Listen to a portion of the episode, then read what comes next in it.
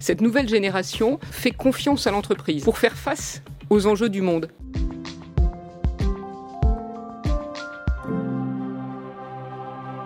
Et si c'était les recruteurs qui passaient des entretiens d'embauche? On n'en est pas là, mais pas si loin. La jeune génération bouscule tout, diplômée ou pas d'ailleurs. Elle va euh, là où ça lui plaît, elle bouge quand ça ne lui plaît plus, elle veut apprendre tout le temps et vite, elle veut comprendre, elle veut Entreprendre. Bonjour Manuel Malo et bienvenue sur le plateau de Way. Bonjour Charlotte.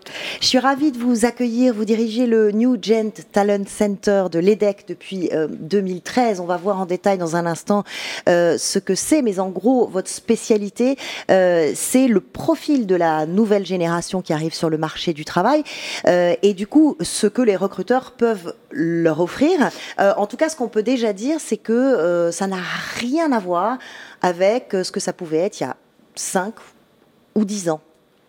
Ça a beaucoup changé. Oui, alors euh, ce sont plus finalement euh, la façon d'exprimer leurs aspirations que leurs aspirations elles-mêmes qui ont changé. Parce qu'elles elles veulent du sens, elles veulent de l'impact, elles veulent une utilité sociale dans leur emploi. mais, mais je suis certaine que vous vouliez également tout cela, et, moi aussi. Par contre, elles le disent. Donc c'est ça qui est, qui est nouveau, c'est qu'elle euh, s'exprime, cette euh, nouvelle génération. Euh, et, vous, vous êtes là pour, pour que les entreprises précisément l'entendent. Pourquoi avoir créé au sein d'une grande école comme, comme l'EDEC ce New Gen Talent Center C'est quoi son objectif et comment ça fonctionne? Alors, ce, centre d'études, d'expertise, euh, vise à décrypter finalement les aspirations, les comportements et les compétences de cette nouvelle génération mhm. pour, euh, pour les entreprises. C'est elles qui nous ont poussé finalement à le, créer. Qui, euh, le demandaient Qui le demandaient, absolument. Parce qu'elles avaient une problématique d'attraction de ces jeunes talents, de fidélisation, il reste très peu dans les postes, hein, on pourra le voir aussi, et d'engagement, donc de motivation euh, de cette jeune génération. Donc on a voulu, parce qu'on on est des, experts de la matière finalement, en étant une business school et en ayant beaucoup d'accords avec des universitaires et avec d'autres écoles d'ingénieurs, mhm. euh, les aider à décrypter euh, pour mieux les comprendre. Essayer de mieux les comprendre pour aller mieux les recruter et mieux les fidéliser et les, garder plus tard. Alors, qui sont-ils précisément? Essayons d'identifier cette nouvelle génération. Vous publiez plusieurs études euh, régulièrement. Que vous disent-elles? Comment on pourrait qualifier euh, cette nouvelle génération aujourd'hui? Alors d'abord par une bonne nouvelle. Euh, la, bonne nouvelle, c'est qu'il n'y a pas de défiance, de, désintérêt. On parle même de désenchantement. C'est pas du tout le cas. Cette nouvelle génération, au contraire, fait confiance à l'entreprise. Ah, ça c'est surprenant. C'est pas ce qu'on aurait tendance à penser. Absolument. C'est pour ça que c'est important de le souligner dès le départ. Euh, elle fait confiance à l'entreprise.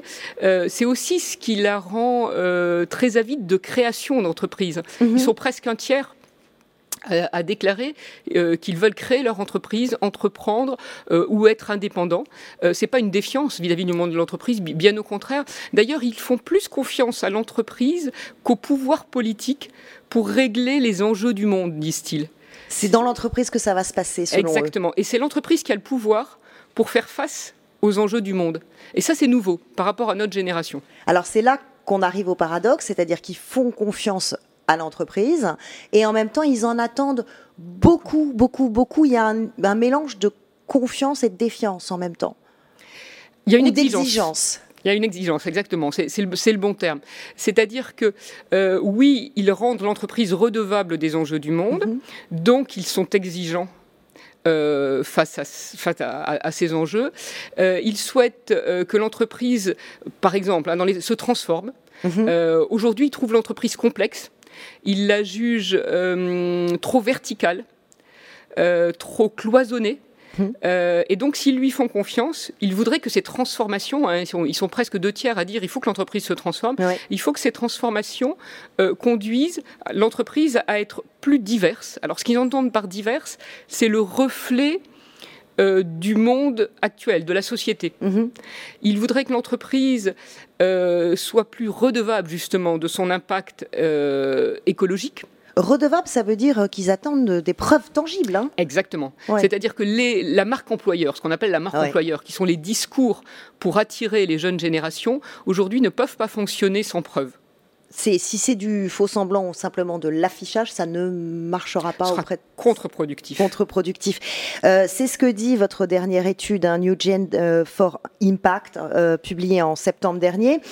donc on est après hein, le, confinement, c'est la plus récente, donc c'est ça qui est intéressant. ils attendent l'innovation. pour eux, la réussite, c'est la passion à 63% suivie de la défense d'une cause. et ils disent à l'entreprise, impliquez-moi, donnez-moi la possibilité d'avoir de l'impact, donnez-moi de l'autonomie, un objectif, valorisez-moi, créez de la valeur pour la société. C'est beaucoup sur le dos de l'entreprise, hein? Oui, c'est beaucoup, et c'est effectivement c'est un peu le paradoxe que vous évoquiez. Euh, ils disent à la fois à l'entreprise donnez-moi confiance et faites-moi confiance, les deux. Donc c'est effectivement difficile. Ils, veulent un management de la compétence et plus un management de l'autorité ou du statut. Mhm. Ça aussi, c'est compliqué pour les jeunes managers qui, eux-mêmes étaient euh, dans cette position il n'y a, pas si, a pas si longtemps. Euh, on, va, on, va en reparler de la façon dont justement les entreprises peuvent y répondre. Quels sont les secteurs qui les attirent aujourd'hui? En, l'espace de 10 ans, les grandes entreprises qui attiraient à peu près 50% des jeunes générations, aujourd'hui n'en attirent plus que 31%. Pourquoi? Parce qu'ils ont le sentiment que dans une grande entreprise, ils auront moins d'impact. Ils mesureront moins l'impact de leur travail. Ils vont se noyer. Ils vont se noyer. Ils auront plus ces bullshit jobs euh, dont on a euh, pas mal parlé, euh, dont ils ne mesurent pas l'utilité sociale. D'accord. Et donc ces grandes entreprises aujourd'hui ont ce défi-là de, de, recréer en leur sein euh, des structures à taille humaine, de faire une sorte d'intrapreneuriat mhm. euh, pour répondre euh, à ce souhait en fait vraiment d'utilité. Mhm. Et dans, le, dans les secteurs, est-ce que le paysage a beaucoup changé dans les aspirations de cette nouvelle génération? Ils, aiment, ils, apprécient beaucoup le secteur de la tech mhm. parce que justement pour eux, ça représente ces entreprises innovantes euh, gérer euh, beaucoup plus horizontalement, en mode projet, avec des équipes multidisciplinaires. Plus d'agilité. Plus d'agilité, exactement. Et c'est dans ces univers-là qu'ils se sentent euh, finalement plus à l'aise.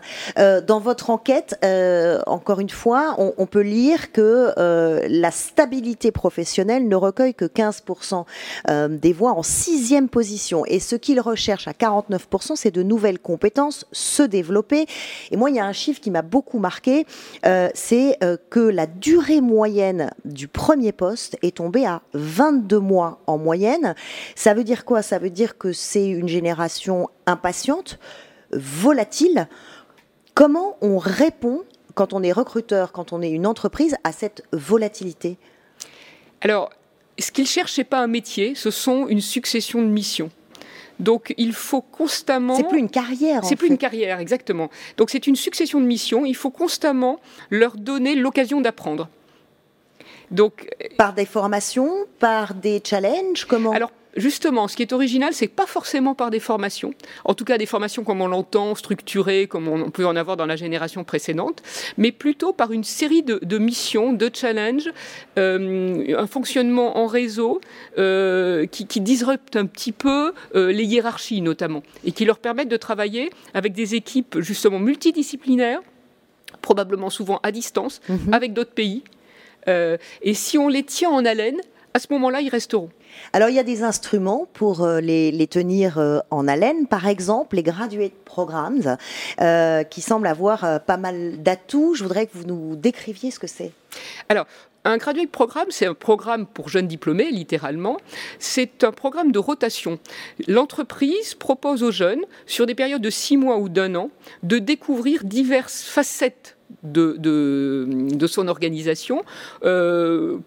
Elle propose également une rotation à l'international, donc mhm. ça permet de découvrir une filiale ou, une autre dimension de, l'entreprise, divers postes. Et ça, ça correspond complètement à ce qu'ils cherchent, c'est-à-dire une succession de missions courtes, euh, dans l'efficacité, qui leur permettent de découvrir en accéléré, d'ailleurs on appelle ça des problèmes d'accélération, euh, toute la réalité de l'entreprise. Donc plusieurs expériences, des challenges, ça dure combien de temps à De la formation. Alors ça dure entre deux et trois ans, euh, mais ce sont des, missions courtes de six mois.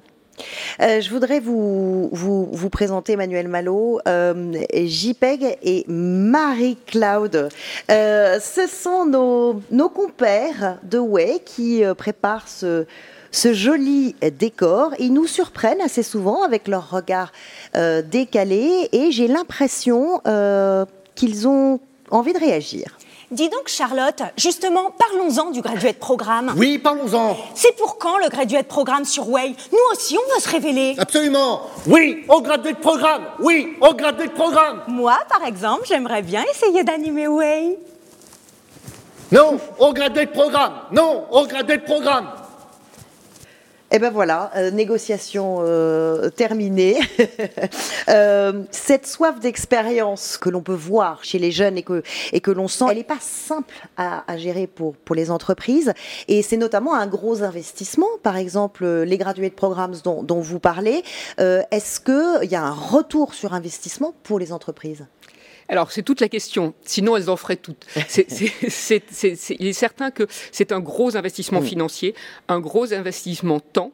Et puis, pour les managers, c'est pas toujours facile de voir passer un jeune qui a été extrêmement sélectionné, à qui on dit tout de suite c'est un parcours d'excellence, mm-hmm. donc qui pourrait éventuellement avoir la grosse tête, et euh, qui reste six mois dans un poste et puis qui est euh, ensuite repositionné sur une autre mission, probablement euh, et souvent dans une autre euh, filiale. donc c'est un investissement où il faut travailler pour le corporate, comme on dit, c'est-à-dire qu'il faut travailler pour l'intérêt général en accueillant ce jeune. Ouais plus que finalement pour sa propre, son propre service. Alors l'accueillir et le fidéliser, c'est un profil, on, on, le comprend, qui est, qui est insaisissable, hein, euh, parce que dans une précédente enquête, euh, vous décriviez ces, ces, ces, nouveaux arrivants comme plus à l'aise à l'oral, euh, organisé et persévérant, mais, vous le disiez, mobile, débrouillard, conquérant, entrepreneur. Comment euh, peut répondre le management? Vous parlez d'un management bienveillant, c'est-à-dire? Alors, ce qu'il souhaite, c'est avoir un management de la compétence. Mhm qui à la fois développent leurs compétences, on l'a dit, c'était quelque chose d'important pour eux, et qui, dont, euh, et qui soit lui-même compétent, mhm. qu'ils admirent. Aujourd'hui, ce qui ne fonctionne plus, c'est le management autoritaire et uniquement statutaire. Mhm. Donc il faut que le management les accompagne. Alors on l'a dit, donner et faire confiance, mais aussi les accompagne en leur donnant du feedback, ces fameux feedbacks qu'ils exigent beaucoup plus aujourd'hui que l'entretien annuel euh, qui est dépassé pour cette, euh, pour cette génération. Donc c'est un manager qui donne la main qui développe. On dit d'ailleurs, ne me managez pas, développez-moi. C'est un mantra de, la, de, cette génération qui les développe sur le plan personnel et professionnel. Mais encore une fois, ça demande euh, beaucoup, beaucoup aux recruteurs, aux managers qui ne font pas forcément partie d'ailleurs de cette nouvelle génération. Et on a l'impression, euh, à vous entendre et à lire ces études, qu'ils demandent un peu tout et son contraire, euh, euh, ces jeunes, et que finalement, c'est presque comme si les recruteurs passaient eux-mêmes un, entretien d'embauche. Est-ce qu'on est n'a pas comme ça renversé la vapeur? C'est un peu le monde à l'envers Alors, on l'a peut-être inversé sur l'engagement. C'est-à-dire que pour s'engager, les jeunes vont souhaiter avoir ces conditions euh, qui, les servent. Euh, mais on n'a pas totalement, malheureusement, avec la crise économique qui, nous, qui nous guette, euh, inversé la vapeur. Mhm. les, recruteurs choisissent encore les jeunes diplômés qui vont s'engager. Mais ce que je voulais dire, c'est que la, la contrepartie finalement de ces exigences, c'est que lorsqu'ils sont engagés, ils le sont à fond et probablement plus que notre génération, probablement plus que la génération précédente. Ils ne comptent pas leurs heures. Est-ce que c'est pas tout le visage de l'entreprise finalement qui est en train de changer, euh, qui d'ailleurs peut-être à l'avenir ne s'appellera même pas entreprise, ce sera une sorte de, communauté, de corps comme ça où on circule? Est-ce que est-ce que c'est on va pas vers une autre forme finalement d'organisation du travail. En tout, cas, c'est ce qu'ils souhaitent et, je trouve que ce serait une bonne idée. D'ailleurs, quand les, jeunes parlent de l'entreprise, ils, euh, ils, évoquent le terme d'aventure collective. je trouve que ça pourrait être un nom qui... Ça veut dire que le mot entreprise pourrait lui-même disparaître, en fait. Le mot entreprise pourrait... Le, mot d'aventure collective, avec le collectif dont, on connaît les vertus, mais avec le côté aventure également. Et, ils le disent, c'est un des, des derniers endroits où, comme sur une scène de spectacle, ou euh, sur un terrain de sport, on peut gagner et jouer ensemble. Et ils y sont très sensibles. Vous évoquiez il y a un instant la crise que, que nous traversons. Comment vous voyez les choses évoluer? Alors, on disait que le monde était euh, volatile, incertain, euh, complexe et ambigu. Alors, on a pu mesurer hein, depuis le printemps à quel, point il l'était et à quel point finalement les organisations et les jeunes ont pu réagir. Mhm. Ce que va changer quand même cette crise, c'est que la problématique d'attraction et de fidélisation des talents risque quand même en partie d'être résolue mhm. euh, par les difficultés du marché de l'emploi que, l'on va probablement rencontrer. mais la problématique de l'engagement elle, elle sera d'autant plus aiguë. Elle est encore plus forte. encore plus forte. Parce que c'est pas parce que vous avez recruté un jeune qu'il est engagé. Et mhm. pour l'entreprise, c'est un défi supplémentaire. Mhm. Euh, défi supplémentaire. Merci beaucoup, Manuel Malo, d'être venu nous décrire euh, cette génération euh, très paradoxale et du coup une entreprise qui est en train finalement de se réinventer avec un management qui est une structure qui ressemble plus à à de l'aventure, en fait, aventure commune, aventure collective, comme vous la décriviez. Merci infiniment d'être venu sur le plateau de Way. Merci Charlotte. Merci d'avoir écouté Way of Trailblazer. Si vous avez aimé cet épisode, vous pouvez en parler autour de vous et dès maintenant le partager. Surtout, n'hésitez pas à nous laisser 5 étoiles sur Apple, Google Podcast, Spotify ou encore Deezer. Et si vous avez le temps, nous serons très heureux de connaître votre avis sur l'émission. Merci à vous et à très bientôt.